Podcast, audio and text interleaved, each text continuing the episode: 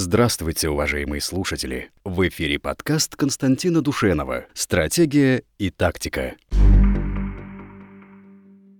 Это, ну, это Ягунадон всем известный, всем известный и всем народам искренне и горячо любимый господин Герман, сами понимаете, Греф. Вот. И он недавно, он вообще много интересных вещей всегда говорит. То он рассказывает о том, что вы что, говорит, с ума сошли людям правду говорить? Это же невозможно. Это он на Санкт-Петербургском экономическом форуме сказал в 2013 году со сцены. Он сказал, да вы что, с ума сошли людям правду говорить? Это же невозможно. Мы содержим целую армию всяких толкователей специально, чтобы они, так сказать, препарировали все. А если вы людям правду скажете, это же будет э, совершенно невозможно с ними вообще, так сказать, дело иметь. Ими уже управлять будет нельзя. А тут он еще сказал, он сказал, моя, я жизнь положу, чтобы убить экзамены. У меня есть мечта, значит, убить экзамены. Я обосновал это тем, что экзамены, они, значит, уродуют э, тонкие творческие натуры, потому что человек привыкает работать только когда есть контроль. А когда типа контроля нет, он расслабляется и не работает. И вообще, значит, на, поэтому надо экзамены убить. Вот так вот. Я не знаю, э, может, вы прокомментируете как-нибудь. Просто какое-то время может быть, там, три года назад или четыре, я услышал о том, что Греф, а, который практикует такой стиль немножко начальника самодура, все время продвигает идею вот этих новейших цифровых систем. Big Date, вот эти все штуки. Он ездит на форумы куда-то в Соединенные Штаты, в Силиконовую долину, и оттуда привозит эти новомодные течения.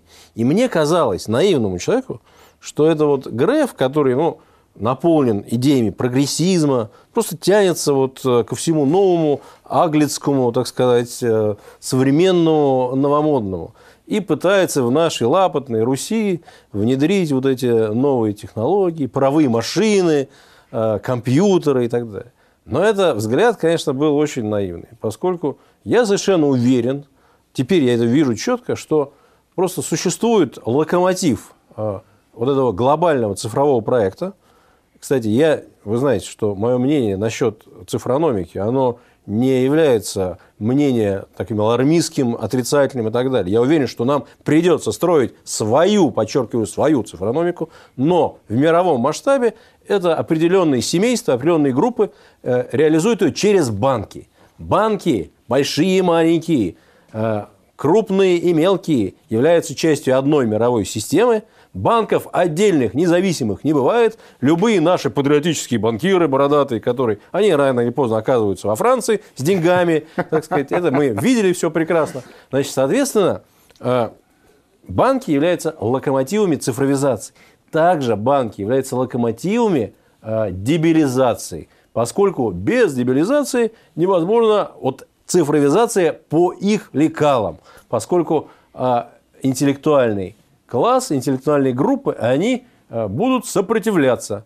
А люди, которые находятся в определенной плоской э, системе образования без экзаменов, вот эта вот болванская система, которая оболванская внедряется, вот это все ЕГЭ, ЕГЭ, это как раз Греф, просто ему задание все это внедрять и бороться. Другое дело, маленькая ремарка, что жизнь, она, как всегда, э, богаче, чем представление о ней. И в реальности ЕГЭ изживается из русской жизни. Потому что оказывается уже сейчас вот этот вот в стиле «Поле чудес» программы А ответ, Б, С. Пугачев был, э, значит, э, кем? Мужем известной певицы. Б, значит, кем там? Банкиром. Емельян. Или самозванцем. Отвечайте. Вот этого сейчас нету. Оказывается, что экзамен вернулся. И тут а, Греф закукарекал, как тот петушок, когда наступила ночь, все легли спать уже, и он начинает кукарекать. Вот это кукареку, слава богу, уже не по делу. Нет, конечно, а, вот ничто не может заменить того экзамена, когда вот один человек беседует с другим человеком. Другой вопрос, что тут все упирается в добросовестность обоих этих людей. и профессора. А, чтобы взятки не брали. И, да? Ну, и это в том числе, да. Ну, вообще, так сказать, в добросовестность обучения, образования. Но, в принципе, вот корпорация э, профессорская, ну, или, скажем, ППС, да, профессорско-преподавательский состав, как в советские времена говорили. Вот корпорация ППС, она все-таки а, таким образом устроено, что там а, люди работают ну, по большей части относящиеся к своей профессии так сказать, э, э, искренне. Хотя, опять же, вот нулевые, когда наплодили вот этих а, а, вузов-однодневок, которые были исключительно только для того, чтобы бабло тянуть с людей, вот там подобралась и профессура соответствующая. К сожалению, к сожалению, в некоторых старых вузах, я просто не хочу, так сказать, которые ну, являлись просто опорой.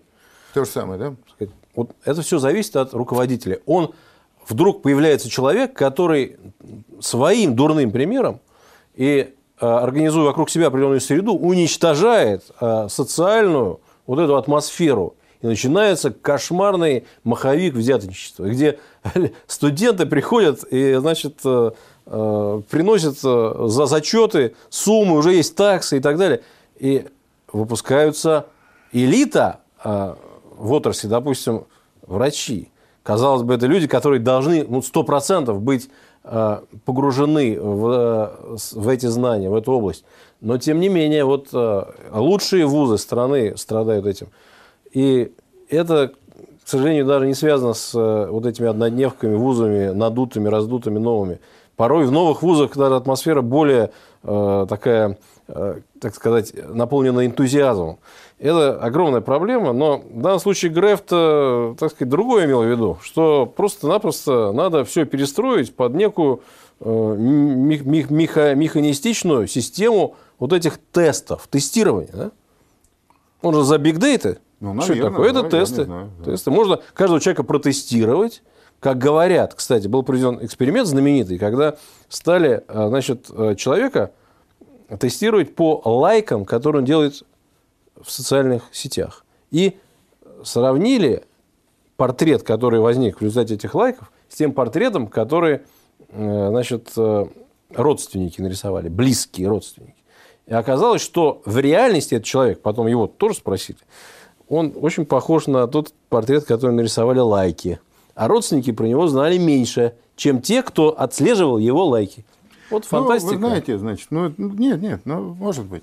Хотя тут тоже нужно меру знать, потому что вот я первый раз столкнулся с э, вот этими тестами разного рода, где-то там таблички все, ну, психологические, картину личности ну, и прочее. В армии, наверное, да? В 77 году, нет, мы тогда училище имени Фрунзе было первым, первым вузом военным, который э, перешел на тестирование. Но, но там тестирование было исключительно, так сказать, вспомогательным, то есть по результатам тестирования не отсеивали. Сейчас уже могут отсеивать а тогда не отсеивали.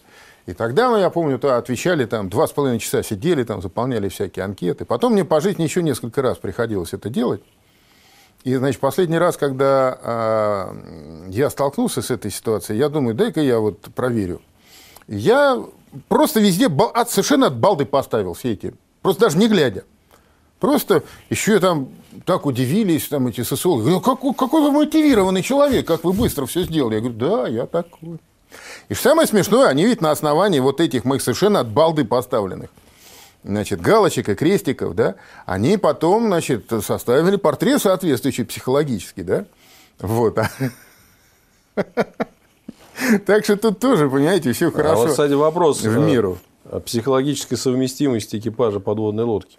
Меня всегда интересовало. Да никогда вопрос. даже вопрос такого не возникал. Это все, понимаете, так же, как вот женщины не знали, что они угнетены мужчинами, пока, значит, им, это, им об этом не рассказали феминистки западные, да?